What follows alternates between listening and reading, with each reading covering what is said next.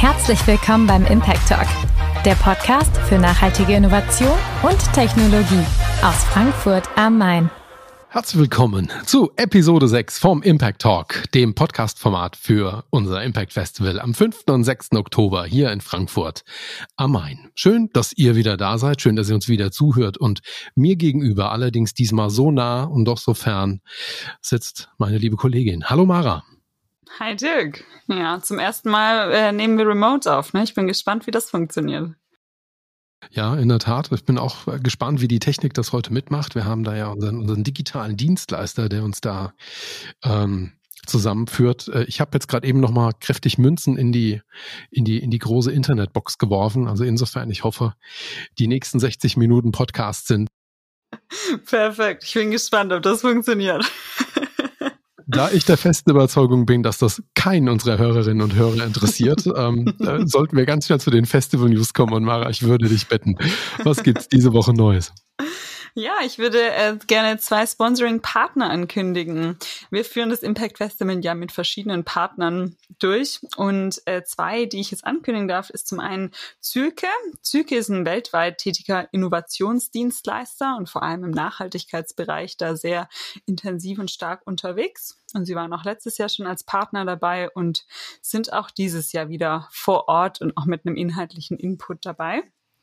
Und dann haben wir noch SMA. Das ist ein globaler Spezialist für Photovoltaik-Systemtechnik. Also vom Thema auch ganz passend zu unserer heutigen Podcast-Folge. Sind dieses Jahr neu dabei und ja, ich bin sehr gespannt, wie sie das Festival finden werden und was wir von ihnen hören werden auf dem Festival. Genau, und dann darf ich noch eine neue Speakerin vorstellen, über die ich mich besonders freue, und zwar die Lubomilla. Die Lubomilla Jodanova ist Co-Founderin von Plan A und von der Green Tech Alliance. Und sie ist einfach sehr, eine sehr, sehr laute Stimme in diesem Nachhaltigkeitsökosystem und kommt da auch stark voran mit ihrem Unternehmen. Und sie wird uns als Speakerin auf unserer Impact Stage ähm, ja, bisschen Input geben, wie wichtig einfach auch Kollaboration für diesen ganze nachhaltige Transformation von verschiedenen Industrien und Unternehmen ist. Und ich bin sehr gespannt, mehr von ihr zu hören. Wow, super. Ja, das klingt sehr, sehr interessant. Hast du sie denn schon mal gehört oder hast du Sachen von ihr gelesen gehabt? Genau, ich kenne die Lou Miller, die hat uns auch letztes Jahr tatsächlich ganz, ganz viel geholfen, schon beim Festival, weil sie da gerade frisch auch die Green Tech Alliance gegründet hatte und uns da viele Startups vermittelt hatte. Und ich habe sie jetzt vor kurzem auf der Change Now in Paris getroffen und auch sprechen gehört. Und sie ist einfach auch eine tolle Speakerin auf der Bühne und auch persönlich einfach ein sehr sympathischer Mensch. Das schafft Vorfreude. Super. Mara, vielen lieben Dank.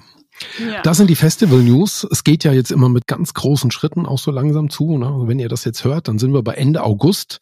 Da ist nur noch der September dazwischen und dann sind es nur wenige Tage, bis eben auch das Impact Festival wieder stattfindet. Hoffentlich mit euch. Deshalb, ähm, du hast heute nicht getan. Heute rühre ich einfach mal die Werbetrommel für Kinder besorgt und besorgt euch rechtzeitig die Tickets. Ein bisschen ist wie bei Rock am Ring oder bei anderen Großveranstaltungen. Wer mit dabei sein will, jetzt gerne auf die Impact-Seite gehen und jetzt Tickets sichern. Und ja, Mara, Entschuldigung, ich hatte, du hast dich geräuspert. Ich habe es genau gehört. nee, ich wollte eigentlich nur dich fragen, ob du uns heute tolle Numbers with Impact mitgebracht hast. Ja, ne, das Numbers with Impact ist ja immer so ein bisschen unsere unsere unsere Tränen-Kategorie, äh, genauso ein bisschen wie bedenkenswert. Aber ähm, ich habe äh, mich bemüht, heute zwei Strömungen reinzubringen. Ähm, mir ist eine Meldung über, über den Tisch gelaufen, die viel mit mit mit dem Ziel vier unserer 17 Ziele zu tun hat, also das Thema hochwertige Bildung. Und äh, da druckfrisch heute ähm, kam die Meldung raus: Gut 77 Prozent der deutschen Unternehmen haben im Jahr 2020 Weiterbildungsmaßnahmen zur Qualifizierung der Beschäftigten angeboten. Ja, ist ja schon mal eine ordentliche Zahl. 77, drei Viertel, also na, ist doch Bombe, ne? Das wäre auch fantastisch, wäre die zweite Zahl nicht, dass das genau das gleiche Niveau ist wie 2015. Das heißt, leider haben wir fünf Jahre Entwicklung äh, gehabt, die keine Entwicklung ist, beziehungsweise die eben Stagnation bedeutet. Also sprich, leider konnte es die letzten fünf Jahre nicht gelingen, dieses Weiterbildungsangebot weiter auszubauen und hier zuzulegen. Und dann ist es natürlich auch ein bisschen schade, weil was uns dann natürlich innerdeutsch im Arbeitsmarkt vielleicht nicht so gut gelingt oder eben in der Qualifikation von Mitarbeiterinnen und Mitarbeitern, da frage ich mich dann immer, will, will uns das dann nach außen gelingen, wo vielleicht dann doch nochmal Länder oder Menschen sind, die noch einmal mehr äh, hochwertige Bildung eben brauchen und deshalb unser zweipolige Number with Impact. Auf der einen Seite stolze 77 Prozent, auf der anderen Seite leider eine Zahl, die nur konstant geblieben ist. Ja, finde ich tatsächlich eine sehr spannende Zahl, die du aus, ausgesucht hast, gerade im Anblick von Fachkräftemangel oder auch den Problemen, Young Talents zu bekommen, die sich eben auch entwickeln wollen, weiterkommen wollen, sollte die Zahl sich vielleicht auch entwickeln, um da gewisse Probleme heranzutreten. Finde ich absolut richtig, was du sagst. Gerade was Rekrutierung Young Talents betrifft, ist das, glaube ich, der Stellhebel überhaupt.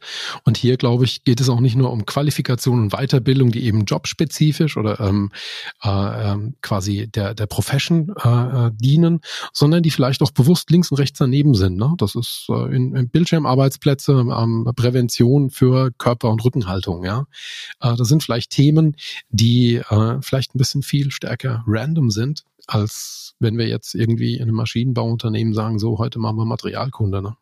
Hm, ja, absolut richtig und spannendes Thema, sich anzuschauen. Korrekt.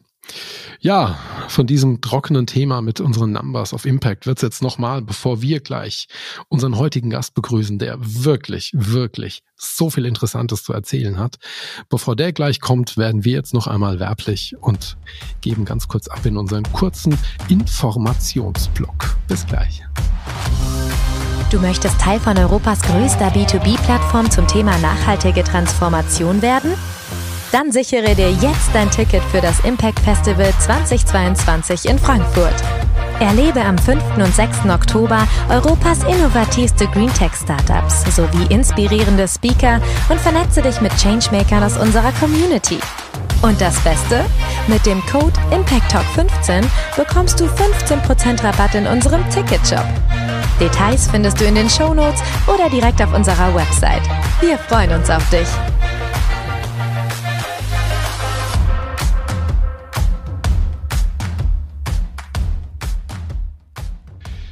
Wir begrüßen heute bei uns Markus Schwaninger. Markus ist Diplom-Wirtschaftsingenieur und zertifizierter Experte für die Finanzierung erneuerbarer Energien und einer der Gründer von Ecoligo.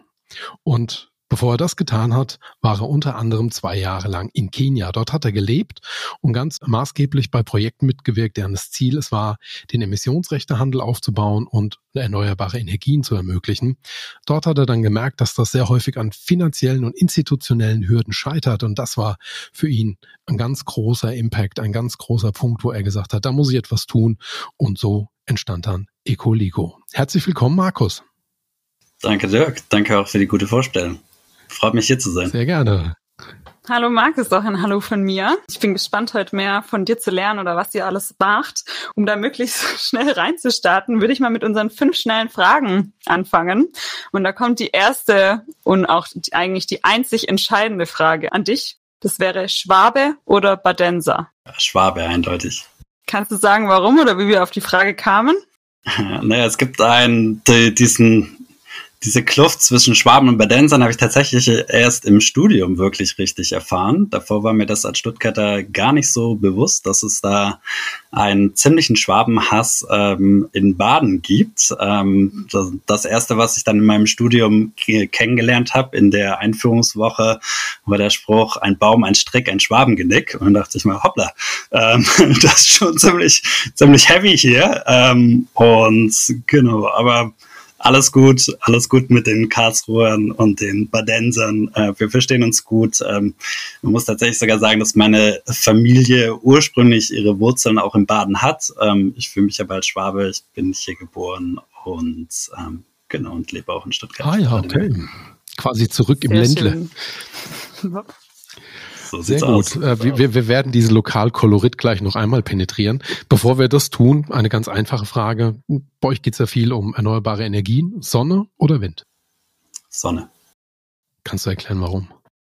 Sonne hast du überall. Sonne, äh, die Sonnenenergie lässt sich sehr einfach nutzen. Also du kannst sie auf jedem Dach nutzen, du kannst sie dort nutzen, wo auch der Verbrauch stattfindet. In unserem Fall versorgen wir Gewerbe- und Industriekunden. Das heißt, man kann die Sonne direkt auf dem Dach dieser Kunden nutzen, muss sie nicht zuerst über riesige Leitungen ähm, von Orten, wo der Wind gut weht, ähm, transportieren ähm, zum Verbraucher, sondern kann sie wirklich dort nutzen, wo sie verfügbar ist. Gleichzeitig lässt sich das Ganze auch sehr gut und sehr einfach warten ähm, und betreiben.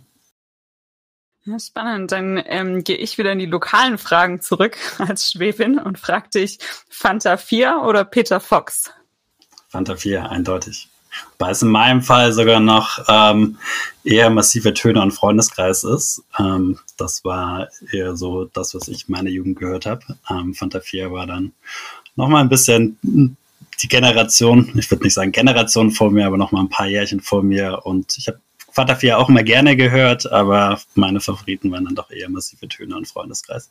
Ich würde anschließen mit einer Frage wieder zu eurem Business. Ähm, ich, ich, hab, ich hoffe, ich hab, treffe da jetzt richtig den Ton, aber die Frage würde lauten, großes Geld von großen Leuten oder kleines Geld von kleinen Leuten? Beides in dem Fall, weil ich glaube, wir haben mit dem Klimawandel so ein massives Problem, dass wir es uns nicht aussuchen können, sondern dass wir den Impact erzielen müssen und den Impact global und im großen Stil ähm, ähm, haben müssen. Und dafür braucht es das Geld von beiden, von den institutionellen und von den Kleinanlegern. Um den Kreis zu unserem Business zu schließen, wir nutzen Geld von beiden Seiten. Sehr gut. Werden, werden wir sicher auch nachher nochmal mehr dazu hören. Dann noch eine letzte Frage, wieder eher privat. Skateboard oder Bergsteigen? Bergsteigen. Genau, ich bin sehr gerne in den Bergen. Ähm, ich liebe die Berge. Ähm, ich bin sehr, sehr oft auch im Allgäu und jetzt gerade seit Corona eingeschlagen hat, hat sich das nochmal sehr stark verfestigt. Ähm, das heißt, Urlaube bei mir sind auch sehr oft ja, sozusagen Heimaturlaube in den Bergen im Allgäu. Ähm, da findet man mich doch häufiger, sowohl im Winter als auch im Sommer. Das heißt, der Besuch bei, bei, bei Titus war dann wirklich ein reines Business Coaching, wie ich in deiner Timeline erkennen konnte.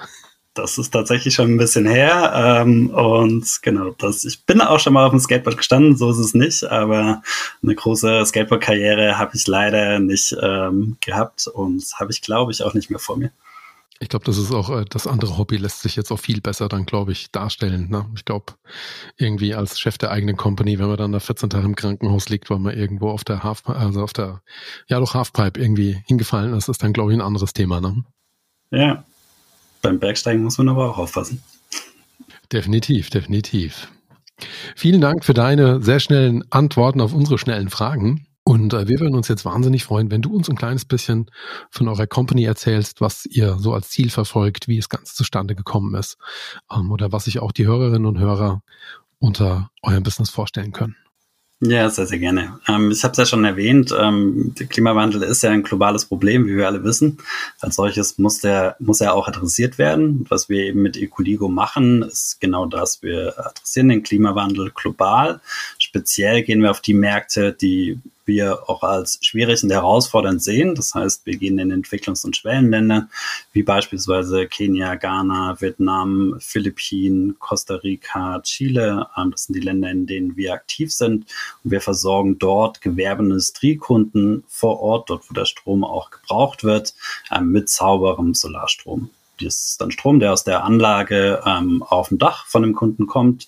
Wir koordinieren den Bau der Solaranlage, übernehmen den Betrieb, ähm, so dass es für den Kunden möglichst einfach ist. Der Kunde sich nicht ähm, um die Anlage kümmern muss, sondern wir das als Gesamtpaket für den Kunden anbieten und der Kunde einfach günstigen Solarstrom von uns bezieht, der günstiger ist als das, was er aktuell bezieht.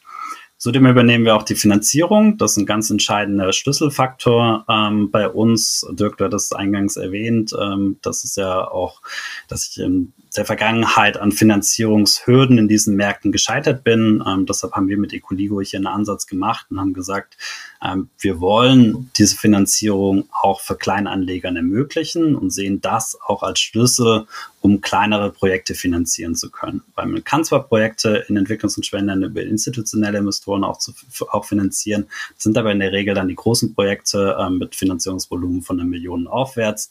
Wir haben eben aber auch sehr, sehr viele Projekte, die ähm, kleiner sind und das können wir sehr, sehr gut über Kleinanleger finanzieren.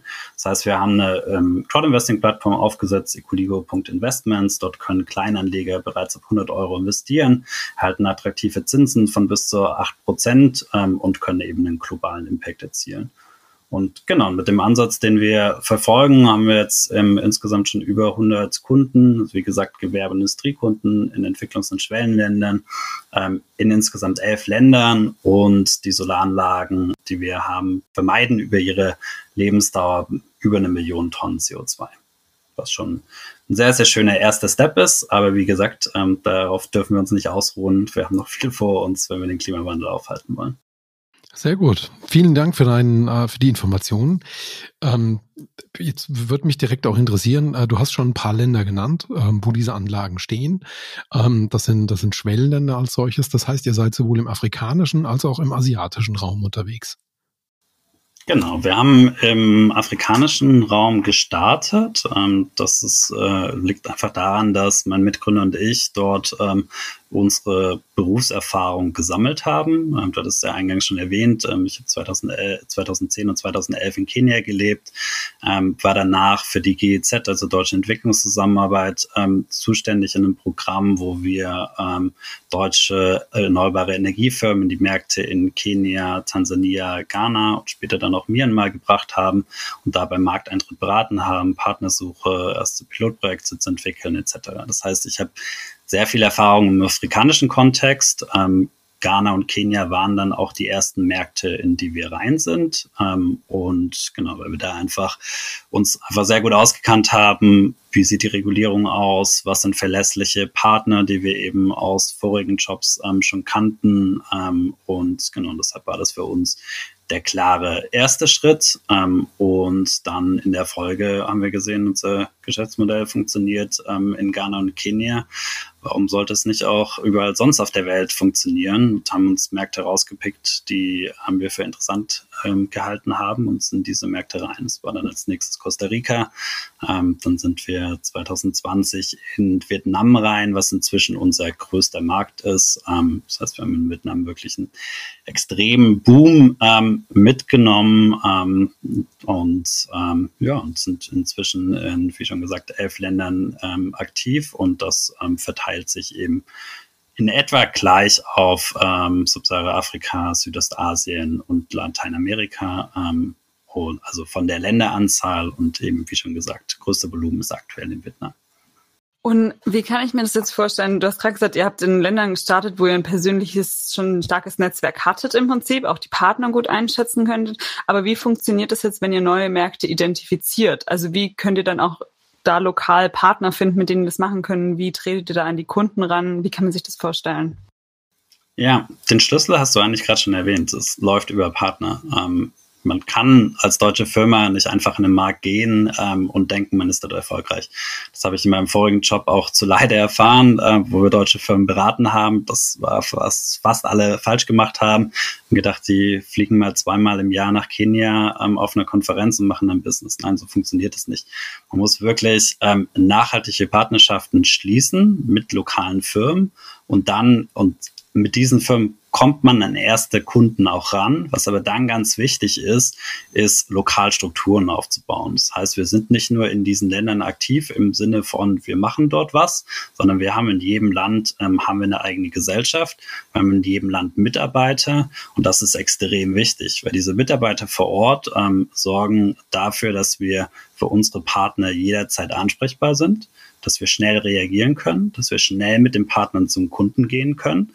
Und es nicht erst heißt, ja, mein deutscher Partner ähm, kommt erst in zwei Monaten wieder ins Land, ähm, der Kunde muss bis dahin warten, sondern wir können direkt am nächsten Tag äh, mit unserem Partner zum Kunden gehen können dem unser Konzept vorstellen und ein Angebot legen. Und das ist extrem wichtig. Und das ist natürlich auch extrem wichtig ähm, für die bestehenden Kunden. Ähm, bestehende Kunden fühlen sich natürlich auch äh, viel wohler, wenn es vor Ort Ansprechpartner gibt, mit einer, allein schon mit einer lokalen Handynummer, die angerufen werden kann, falls es irgendwelche Probleme geben sollte. Ähm, und ähm, genau, dann eben gibt es einen kurzen Draht und man kann Probleme auf kurzem Weg lösen.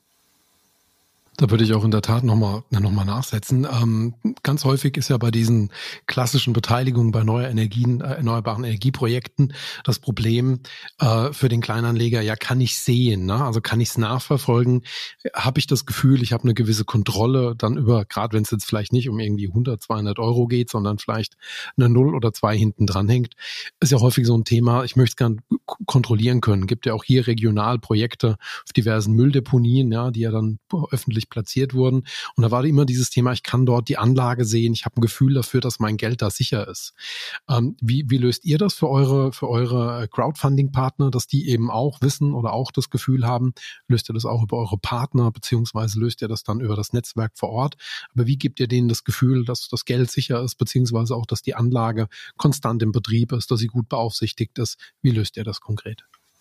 Ja, also du hast schon angesprochen, ähm, der ganz wichtige Punkt ist hier Sicherheit und den Leuten das Vertrauen zu geben, dass bei uns das Geld gut angelegt ist. Und das stellen wir eben genau durch die Struktur, die wir aufgesetzt haben, sicher. Das heißt, wir sind nicht irgendwie eine Plattform, wo man sein Geld investiert und dann äh, geht das Geld an irgendeine andere Firma, die damit irgendwas in dem Land macht. Und im Zweifel weiß die Plattform gar nicht so genau, was der Partner oder was der Geldnehmer ähm, mit dem Geld dann wirklich gemacht hat, sondern wir setzen die Projekte um. Das heißt, wir sind Asset Owner, uns gehören auch die Assets. Das heißt, auch wenn mal ein Kunde nicht zahlen würde, könnten wir die Anlage abbauen, könnten die Anlage bei einem anderen Kunden wieder aufbauen. Das heißt, wir haben wirklich die Kontrolle. Wir haben gleichzeitig in jeder Anlage eine, ähm, einen Remote Monitoring ähm, drin. Das heißt, ist die Anlage noch so klein, wir haben immer die gleiche Hardware drin, haben, spielen alle Daten, äh, können wir online einsehen. Das heißt, wir sehen jederzeit Echtzeit, wie die Solaranlage performt. Ähm, ob es irgendwie gerade Probleme gibt, ähm, ob die Anlage vielleicht auch verschmutzt ist und man reinigen muss. Ähm, das heißt, wir haben immer volle Kontrolle. Und das ist genau das ähm, Wertversprechen, das wir eben auch den Anlegern geben, dass sie hier ähm, investieren ähm, und natürlich irgendwie auch die Sicherheit haben, dass eine deutsche Firma dahinter steht, ähm, weil das sind ja auch gerade deutsche Anleger. Ähm, aber gleichzeitig die Firma eben vor Ort präsent ist und vor Ort auch unter Kontrolle hat und die Assets auch ähm, im Eigentum von uns sind. Also ist nicht von der deutschen Firma, sondern von unseren lokalen Gesellschaften natürlich, aber im Eigentum der Ecoligo-Gruppe und wir deshalb auch sicherstellen können, ähm, dass, die, ähm, ja, dass die Renditen erwirtschaftet werden, dass die Anlagen performen. Mich würde jetzt vor allem auch interessieren, warum ihr euch für Solar entschieden habt. Also äh, von dem ganzen Mix, was es an erneuerbaren Energien auch gibt, was vielleicht auch jetzt hier in Deutschland eher sich nach, nach oben kämpft. Warum ist es Solar bei euch geworden? Ja, das ist eigentlich, also hat mehrere Gründe. Also zum einen ähm, ist es in den Märkten, in denen wir aktiv sind, ähm, klar, ist der ganz banale Grund, die Sonne scheint sehr stark dort oder sehr oft. Das heißt, man hat einfach sehr, sehr hohe Erträge. Ähm, viel wichtiger ist aber ähm, die Einfachkeit von Solarenergie. Ähm, du kannst Solarenergie dort bei jedem Kunden installieren. Ähm, da gibt es eigentlich, es gibt seltene Limitierungen von Flächen, dass nicht genug ähm, Fläche verfügbar ist. Ähm, insofern kannst du eine Solaranlage mit einer Solaranlage jeden Kunden vor Ort ähm, versorgen. Und Solar, ich habe es eingangs schon erwähnt, ist sehr wartungsarm. Das heißt, es ist sehr einfach auch im Betrieb. Ähm, und ich habe in meinem vorigen Job bei der GZ habe ich mich teilweise auch mit Biogasanlagen beschäftigt. Ähm, habe auch ein paar Beispiele ähm, in Kenia gesehen von Biogasanlagen. Du hast eben da kannst du zwar auch einen Endkunde mit äh, mit versorgen und der Strom wird auch direkt vor Ort verbraucht. Das ist aber einfach vom Betrieb her deutlich komplexer, weil du eben mit Biomasse und mit Qualität dann ähm, der Biomasse hantieren musst, die nicht immer konstant ist. Ähm, der Betrieb ist einfach viel, viel aufwendiger und es ist vom Risiko her was ganz, ganz anderes. Während dem Solarenergie aus meiner Sicht vom Risikoprofil her die einfachste Technologie ist, ähm, weil es eine simple State-of-the-Art Photovoltaikanlage ist. Ähm, wir haben hier auch nicht die Komplexität, ähm, die manche andere ähm, Firmen, die in den Märkten aktiv sind und die auf den ländlichen Raum gehen, ähm, wo man noch mit Batterien hantiert, mit ähm, Dieselgeneratoren als Backup und nochmal die Fragestellung hat, wie ist denn überhaupt der Bedarf und der Verbrauch des Kunden? Das haben wir alles nicht. Wir gehen auf Gewerbeindustriekunden, das heißt, die sind schon am Netz. Das heißt, wir können sehen, was verbrauchen die, was haben die bisher verbraucht und können darauf unsere ähm, ganz simpel unsere Solaranlage abstellen auf den bestehenden Verbrauch, haben eine Historie, eine Verbrauchshistorie und haben natürlich auch eine Firmenhistorie mit Finanzkennzahlen ähm, des Kunden, können darauf unsere Financial Due Diligence laufen lassen und eben die Solaranlage auf den Bedarf des Kunden anpassen. Insofern ist das aus meiner Sicht so vom Risikoprofil ähm, das ja, das einfachste und risikoärmste ähm, Produkt im erneuerbaren Bereich, das du auch in diesen Märkten anbieten kannst. Da würde ich nochmal für eine Sekunde einfach, glaube ich, weil es ganz interessant ist, auch nochmal so den Blickwinkel des Investors einnehmen. Jetzt habe ich äh, gesehen, ihr habt beispielsweise ein Projekt in Vietnam, äh, wo ihr ähm, neben der Verzinsung eben auch anbietet, dass dann im Prinzip, ich glaube, 45 Prozent über neun Jahre getilgt werden, äh, was die Laufzeit dieser Anlage darstellt und dann im Prinzip endfällig nochmal noch ein großer Schwupp kommt. Ist denn das, also sind die Verträge mit euren Stromabnehmern denn auch entsprechend fristenkongruent? Also sprich, schafft ihr das dann auch zu sagen, Mensch, wir rechnen mit neun Jahren gegenüber den Investoren und wir rechnen im Prinzip auch mindestens mit neun Jahren Laufzeit gegenüber den Unternehmen, die uns dann den Strom abnehmen? Also ist das fristenkongruent? Ähm, konkurrent nicht, nicht in jedem Fall. Ähm, ich, äh, will kurz darauf eingehen. Es gibt Verträge, wenn wir mit einem Kunden beispielsweise einen Acht-Jahres-Vertrag haben, dann ist es konkurrent. Dann bieten wir, ähm, bieten wir das Projekt äh, zu acht Jahren auf der Plattform an. Es wird über die Zeit 100% annuitätisch getilgt. So, wir haben jetzt ähm, in der Vergangenheit von Ecoligo festgestellt, dass bei langfristigen Verträgen, die wir mit den Kunden haben, wenn wir eine langfristige Finanzierung ähm, den Crowd-Investoren anbieten, dass dann das Interesse sage ich mal, relativ mäßig ist, ähm, weil die meisten Kleinanlegerinnen in Deutschland wollen nicht ähm, ihr Geld angelegt haben in ein Projekt in, sei es Vietnam oder Kenia, ähm, über eine Laufzeit von 15 Jahren, von 20 Jahren. Das ist einfach als Finanzprodukt für die meisten Leute nicht interessant. Schwierig, ja. Deshalb sind wir dahin übergegangen und haben gesagt, bei so langfristigen Verträgen, die wir mit Kunden haben, ähm, machen wir äh, oder testen wir, wir haben das am Anfang getestet auf der Plattform, machen wir eine endfällige Tilgungskomponente. Das heißt beispielsweise, lass uns annehmen, wir haben ein Projekt mit ähm, 16 Jahren Laufzeit, ähm, dann würden wir das beispielsweise in zweimal acht Jahre Finanzierung splitten und haben dann eben am Ende der acht Jahre eine 50 Prozent ähm, endfällige Tilgungskomponente. Das heißt, nach diesen acht Jahren muss nochmal für weitere acht Jahre finanziert werden und das wird dann wiederum 100 Prozent annuitätisch äh, Quasi wie eine zweite Runde, wenn man so will. Genau, richtig. Ah, super, okay. Ja, das erklärt das. Auch da würde ich direkt nochmal einen Gedanken ähm, anlegen. Ähm, äh, schafft ihr das dann im Prinzip auch, das Crowd-Investing-Geld eins zu eins durchzurouten oder stecken irgendwie, wie man das ja dann häufig in Beteiligung oder im Beteiligungssektor kennt, nochmal weiche Kosten oder irgendwas drin? Das heißt also, sprich, äh, generiert ihr auf der einen Seite Einnahmen aus den Investments selber oder quasi aus dem Return, sprich also über den Stromverkauf, über, über den äh, Betrieb etc.? Genau, über letztes über den Stromverkauf. Also wir haben nochmal Transaktionskosten der Finanzierung drin und es kommt zum einen durch den Softwareanbieter, ähm, den wir nutzen. Dann haben wir noch den, ähm, den Treuhandverwalter, ähm, also die Gelder auf dem Treuhandkonto verwaltet. Das sind eben Transaktionskosten, die sind auch immer in der Finanzierung offengelegt, ähm, wie hoch die liegen. Ähm, das sind 2,2 Prozent. Ähm, jeder auch nachlesen, wie hoch die Kosten sind. Das ist, was an Transaktionskosten rausgeht. Ähm, aber der Rest des Geldes landet wirklich im Projekt ähm, und dann machen wir unsere Marge eben aus den ähm, Umsätzen der Projekte. Klasse, hey, finde ich Wahnsinn. Finde ich echt toll, dass ihr das schafft, äh, ausschließlich da diese, diese, diesen minimalen Kostenanteil dann im, Prinzip dann da zur Disposition zu stellen, ähm, weil das ja mehr oder minder zu 100 Prozent dann eigentlich da in die, in die Projekte reingeht. Das finde ich toll. Also das ist äh, eine Quote, da würde jede, jede Spendenorganisation würde sich die Finger nach dieser Quote lecken. Wahnsinn. Chapeau. Ich würde gerne noch mal ein bisschen auch eine High-Level-Frage auch in Richtung Ecoligo stellen. Ich habe natürlich ein bisschen auch, auch über euch recherchiert. Ihr habt ja auch schon mal so einen Impact-Fall mit uns in unserem Magazin veröffentlicht. Habt ihr angegeben, dass ihr schon über 4000 Investorinnen gewonnen habt und 83 äh, Projekte durchfinanziert habt. Mich würde es mal interessieren, wie soll es für euch weitergehen? Also was ist so auch die Vision, die ihr vielleicht für die nächsten fünf oder zehn Jahre habt? Welche, welche Märkte, in welche Richtungen geht es da?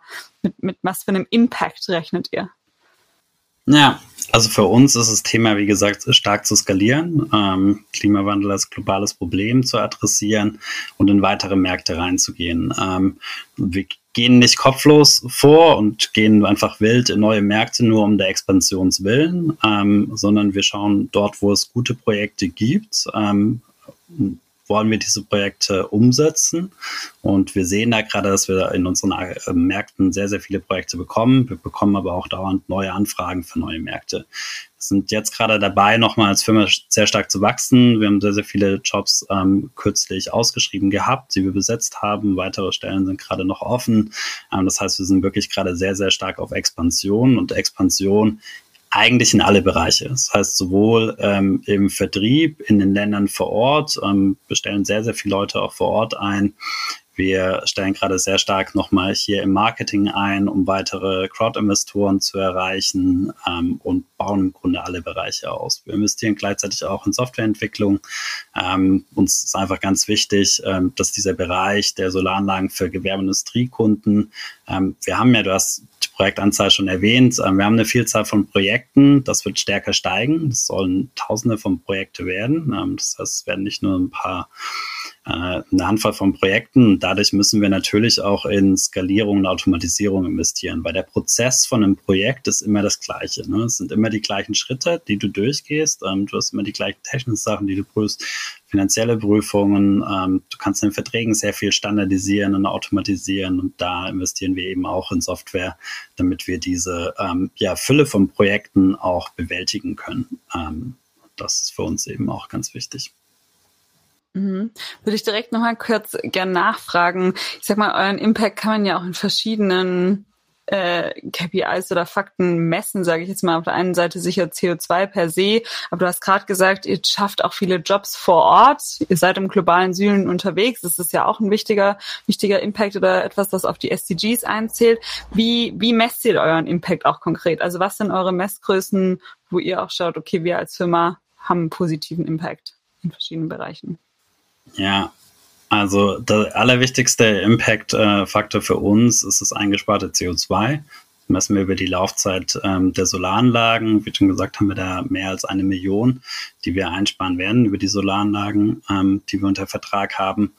Was schauen wir uns darüber hinaus an? Das sind natürlich Jobs, die wir direkt schaffen in den Märkten, Jobs, die wir aber auch indirekt ähm, schaffen oder indirekt ähm, ähm, sage ich mal, stärker verankern, dass diese Jobs beibehalten werden können, indem wir zum einen direkte Aufträge an lokale Firmen geben. Das heißt, die Solaranlagen, die gebaut werden, werden nicht von irgendwelchen internationalen Firmen gebaut, die dann dort runterfliegen, sondern es sind lokale Firmen, die die Projekte für uns umsetzen und die Anlagen bauen.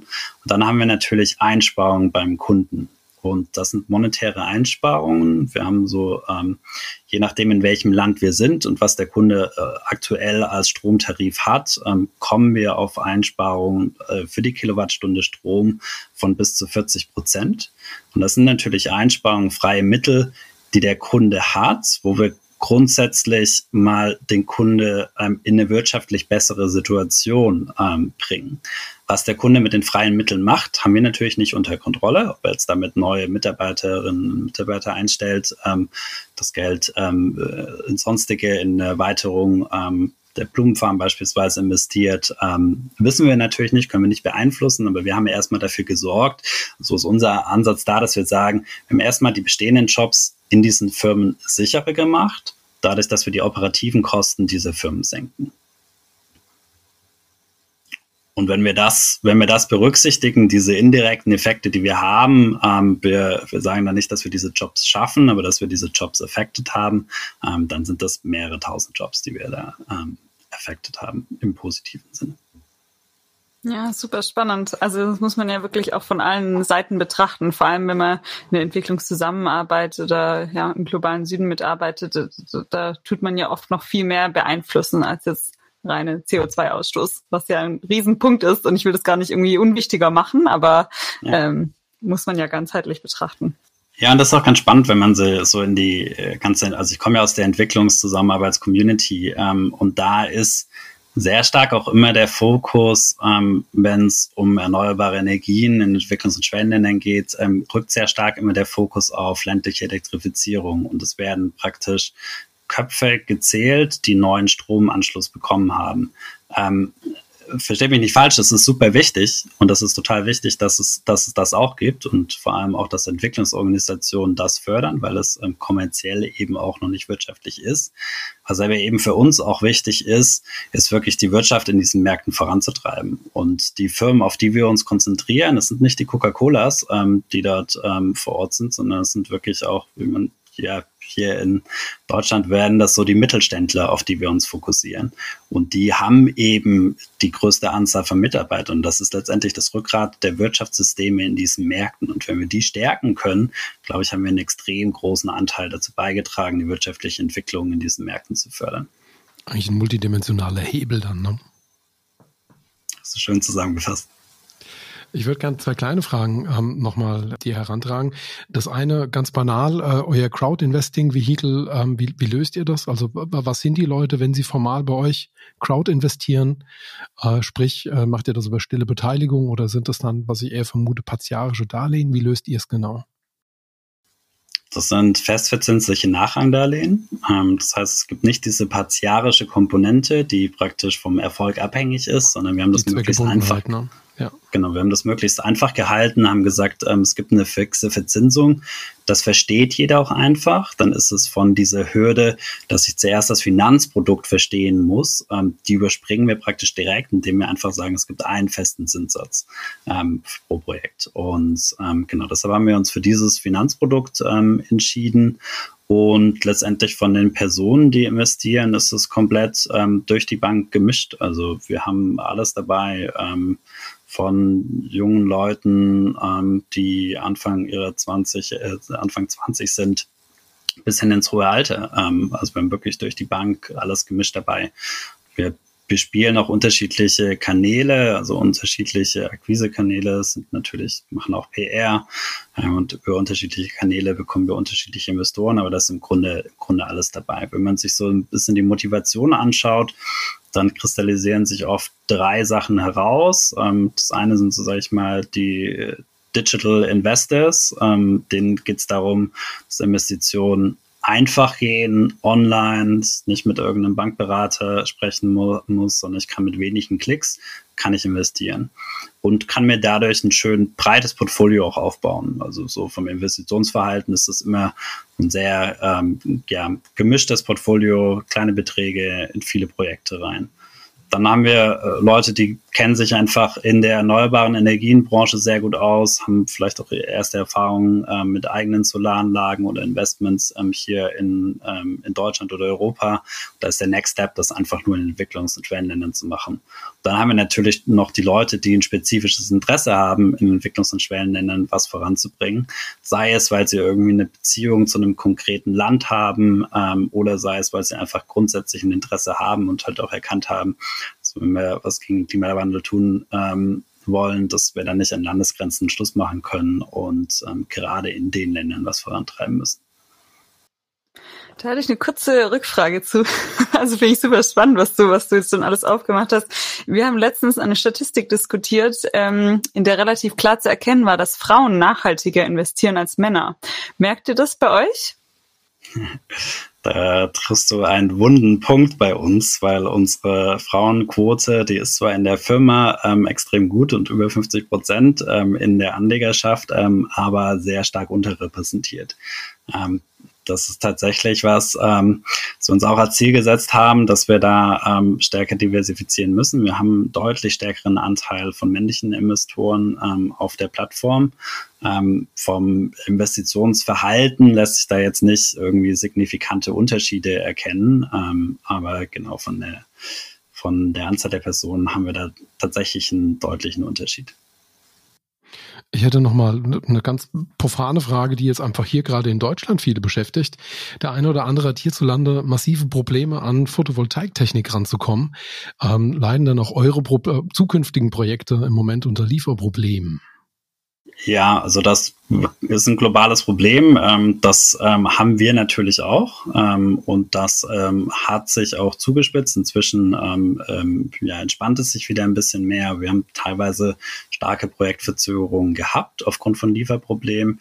Es kann dann sein, dass eben eine Komponente eben zu spät geliefert ist. und dadurch verzögert sich natürlich das ganze Projekt. Und das ist schon was, wo wir als Branche mit zu kämpfen hatten äh, oder immer noch haben. Ähm, ich war dieses Jahr auch wieder ähm, auf der Intersolar, also an der größten Messen im Solarbereich, nach, nach Corona-Abstinenz. Ähm, und da war so totale Aufbruchsstimmung. Man hat gemerkt, die Bran der Branche geht so gut wie noch nie. Ähm, an Aufträgen mangelt es überhaupt nicht. Aber das, was wirklich allen zu schaffen macht, sind diese Lieferkettenprobleme.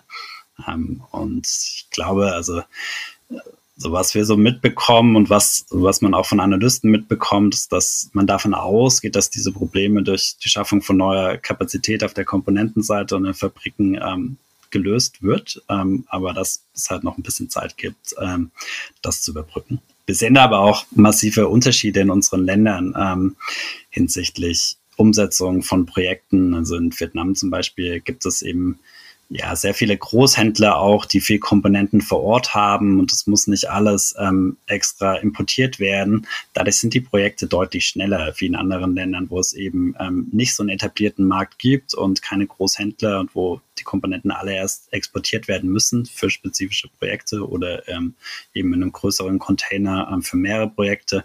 Ähm, das ähm, ja, führt durchaus zu unterschiedlichen Umsetzungszeiten. Prima. Dann vielen Dank für deine vielen Informationen. Äh, wir würden dich jetzt gerne mitnehmen in unsere nächste Kategorie. Und äh, die hat was mit Wünschen zu tun. Und du hast jetzt einen Wunsch frei. Äh, wie jede Woche darf sich jetzt jeder von uns drei einen Teilnehmer, eine Teilnehmerin für das Impact Festival wünschen.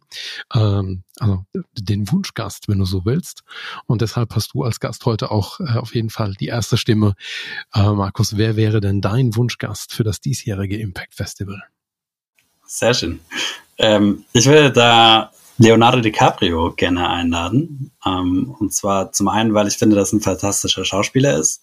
Zum anderen glaube ich aber auch, dass er die Reichweite hat, ähm, um wirklich Leute zu überzeugen. Und ich glaube, bei dem ganzen Klimawandel-Thema, ähm, äh, eigentlich müsste man meinen, es ist in den Leuten, müsste in den Köpfen der Leuten angekommen sein. Ähm, die praktische Umsetzung, daran hapert es aber noch. Und ich glaube, man kann, viele Leute fühlen sich auch einfach überfordert, was man machen kann. Deshalb glaube ich, Leute mit so einer Ausstrahlungskraft und so einer Reichweite, die ganz praktische Tipps geben, was man machen kann ähm, und wirklich das Thema nochmal auf den Punkt bringen, ähm, glaube ich, kann man sehr, sehr viel erreichen. Mein Herz lacht. Ich glaube, wenn man das Video gerade sehen könnte, ne, ich habe, glaube ich, die ganze Zeit genickt wie ein Wackeldackel wahrscheinlich, ne? Ja, hast du, du warst sehr begeistert, das kam raus. Ja, der Hintergrund ist der, ich glaube, ich habe vor zwei, drei Wochen habe ich mir echt Ashton Kutscher her, hergewünscht. Ähm, und äh, ich finde, wir haben da äh, in die absolut gleiche Kerbe gehauen, Markus. Ich finde das ein sehr guter Wunsch. Sehr schön. Dann würde ich sagen, äh, lass es mal Realität ja, werden. Definitiv. Oder? Nicht dieses Jahr gibt's ja klappt ja vielleicht nächstes Jahr. Ja, erstens das und äh, das andere ist, Mara weist dann an der Stelle immer darauf hin, wir müssen halt auch gucken, dass wir den LinkedIn-Account ansprechen können. Jetzt müssen wir bei Leo, die, Leonardo DiCaprio vielleicht das Management dann eher da irgendwie mit in die Bütt nehmen. Vielleicht finden wir da jemand. Ja, letztes Mal habe ich gesagt, wir brauchen jemand mit E-Mail-Adresse. Also, Markus, die Challenge würde ich an dich weitergeben. Die kann ich bei Leonardo DiCaprio leider nicht bereitstellen. Aber wir finden schon wie. Also ich habe ihn zumindest auf Instagram. Perfekt, dann, dann slidest du da mal in die DMs, würde ich sagen. Leo. Mara, wen wünschst du dir diese Woche? Ich möchte die Kategorie wieder skippen. skippen. ja. Ich, ähm, ich beantrage einfach, dass wir einen gemeinsamen Wunschkandidaten haben, den ja, du jetzt announced. The pressure is up. Ne? Jetzt, jetzt lastet's auf mir. Aber ich muss ganz ehrlich sagen, ähm, du hast mich inspiriert heute, Markus. Ähm, ich selber komme ja so ein bisschen aus, aus der Finance-Schiene, allerdings äh, so ein bisschen aus der regionalen Finance-Schiene. Sprich, ich habe so ein bisschen blau-orangene Wurzeln bei den Genossen. Ähm, und ich erkenne ähm, in dem, was ihr da tut, etwas wieder, nämlich das alte genossenschaftliche Motto Hilfe zur Selbsthilfe. Und ähm, das hat mich dazu gebracht, heute als äh, meine Wunschteilnehmerin zu nominieren äh, Maria Kolak. Das ist nämlich die aktuelle ähm, Präsidentin, Vorsitzende des Bundesverbandes der deutschen Volks- und Raiffeisenbanken. Sie war unter anderem auch bei der Berliner Volksbank aktiv und ich glaube, dass sie ein sehr guter Gast wäre, äh, der sich freuen würde, beispielsweise Markus Deine Bekanntschaft zu machen, weil ihr in einem ganz modernen und ähm, ja nochmal interessanteren Gewand eben wieder diesen genossenschaftlichen Grundgedanken äh, in die Welt tragt. Ähm, und ich glaube, ihr hättet äh, eine bärenstarke Unterhaltung bei euch. Definitiv. Ich würde mich auf jeden Fall sehr freuen, wenn das zustande kommen würde. Ich arbeite dran. Ja, wir nehmen es auf die Liste. Geben alles. Vielleicht realistischer als Leo, aber schauen wir mal. In jedem Fall die nähere und CO2-mäßig bessere Anreise. Das ist wohl wahr. Sehr schön. Dann würde ich sagen, gehen wir ins unsere letzte Kategorie für den Tag und zwar in das Thema Bedenkenswert. Markus, hast du uns was Bedenkenswertes mitgebracht? Oh ja, definitiv. Also für mich natürlich aus dem Finanzierungsbereich, ähm, der sich mit nachhaltigen Investitionen beschäftigt, ähm, der das Thema zwar letztendlich aus der Brille von Impact in Entwicklungs- und Schwellenländern angegangen ist, äh, letztendlich habe ich mich persönlich aber auch immer aufgeregt, ähm, Warum kann ich denn nicht nachhaltig in was wirklich Nachhaltiges investieren, wo ich weiß, wo mein Geld letztendlich landet und ich wirklich gezielt auch auswählen kann, in welchen Projekten landet es, ähm, damit das Geld nicht irgendwo in einem Fordern ähm, versumpft und ich habe dann irgendwelche Aktien wie die von Microsoft investiert und das Ganze wird gelabelt als ähm, ein Klimafonds. Und jetzt haben wir natürlich diese schöne EU-Taxonomie, ähm, wo wir die Chance hatten, wirklich nachhaltige Investitionen mit einem offiziellen Label zu versehen, praktisch einem Öko-Label. Und da, wie die meisten wahrscheinlich wissen, ähm, kam jetzt da die großartige Idee auf, ähm, Investitionen in Gaskraftwerke und Atomkraftwerke auch als nachhaltig zu labeln. Ähm, und das halte ich für durchaus bedenkenswert auch angesichts der geopolitischen Lage ähm, halte ich das für nochmal bedenkenswert. Dem stimmen wir, glaube ich, vollumfänglich zu. Ja, das haben wir schon ausführlich diskutiert. Also war, war glaube ich, ein Schlag ins Gesicht für viele Leute, die in diesem Bereich arbeiten und versuchen, was zu bewegen. Indeed. Ich hoffe bloß, ich kann, man kann nur hoffen, dass die Anlegerinnen ähm, schlauer sind wie die Politik und wirklich erkennen, was ist wirklich nachhaltig und sich nicht von irgendwelchen Labeln in die Irre führen lassen, sondern in das investieren, was eben wirklich nachhaltig ist. Ähm, und ich glaube, da es gibt nicht nur uns, es gibt genügend andere Optionen, aber ich glaube, es ist ganz wichtig zu verstehen, wo landet denn das Geld letztendlich wirklich und was für einen Impact hat man mit dem Geld ähm, und nicht einfach nur blind zu vertrauen, was steht ähm, drauf und wie ist was gelabelt, sondern zu verstehen, was passiert wirklich mit meinem Geld. Ja, das stimmt natürlich. Aber es ist einfach auch ein sehr komplexes Thema. Ich glaube, selbst wenn man in dem Bereich ein bisschen belesen ist und gebildet, äh, finde ich es trotzdem teilweise nicht, nicht eindeutig und schwierig zu verstehen. Vielleicht und, ist es auch ein bisschen ja. systemisches Thema. Ich habe ein bisschen generell das Gefühl, die Europäische Union tut sich mit allem, was dann immer Kodifizierung zu tun hat, ein bisschen schwer. Denken wir nur mal an den Nutri-Score und an verschiedene Lebensmittellösungen und so weiter. Also ich glaube immer, äh, wenn auf diesem großen Bazar der europäischen Demokratie äh, irgendwelche Klassifizierungen Taxonomien verhandelt werden, tun wir uns ein bisschen, bisschen schwer. Aber das ist in jedem Fall bedenkenswert und ich glaube, Mara, dir ist auch etwas Bedenkenswertes begegnet. Ja, ich habe auch was Bedenkenswertes für uns mitgebracht. Ähm, da geht es auch um erneuerbare Energien und zwar um Windräder. Ich habe heute einen Artikel gelesen, dass ähm, die Windkraftbranche sich geäußert hat, dass der Ausbau von Windrädern stark durch Denkmäler eingeschränkt wird. Und zwar rund zehn Prozent der geplanten Anlagen liegen momentan auf Eis, weil eben Denkmäler im, im Weg sind. Und ich fand das sehr spannend und bedenkenswert, weil ich erst vor einigen Tagen über eine andere Debatte gestoßen bin, gestolpert bin, und zwar die Denkmaldebatte per se im Hinblick auf Kolonialdenkmäler die Diskussion ist gerade auch vor allem auf Twitter wieder sehr rege und am Start und dachte ich, ich fände es sehr interessant, ähm, es von allen Seiten mal zu beleuchten. Okay, brauchen wir diese Denkmäler noch? Brauchen wir diese von einem Windkraftausbau? Brauchen wir die von der Seite von der, hat es irgendwas mit der Kolonialzeit zu tun? Fand ich bedenkenswert und hoffe, dass das Thema mal ganzheitlich betrachtet wird. Auch ein absolut bestechender Gedanke und äh, auch hier verleihe ich das Testat mehr als nur bedenkenswert. Damit sind wir auch schon am Ende unserer heutigen Runde angekommen. Ähm, die Zeit ist wie immer da, davon gelaufen. Sobald man sich ein kleines bisschen in interessante Themen hineinbegibt, ist es schwer, ein Ende zu finden. Markus, dir vielen lieben Dank für wirklich hervorragende Informationen, für ein ganz tolles Bild, das du uns auf äh, eure Company gegeben hast. Ich finde wahnsinnig toll, was ihr tut und wie ihr es tut, auf wie vielen Ebenen ihr Wirkung habt. Der multidimensionale Hebel, da war er wieder. Das hatte dir vorhin gut gefallen. Ähm, ich finde es ein schönes Bild. Äh, vielen herzlichen Dank. Ich danke euch beiden. Hat super viel Spaß gemacht mit euch und genau, gerne, gerne wieder und gerne dann auch persönlich auf dem Impact Festival. Genau, wir freuen uns, dich im Oktober persönlich zu treffen und wünschen dir noch einen sehr schönen Tag, Markus. Mach's gut. Likewise. Ciao.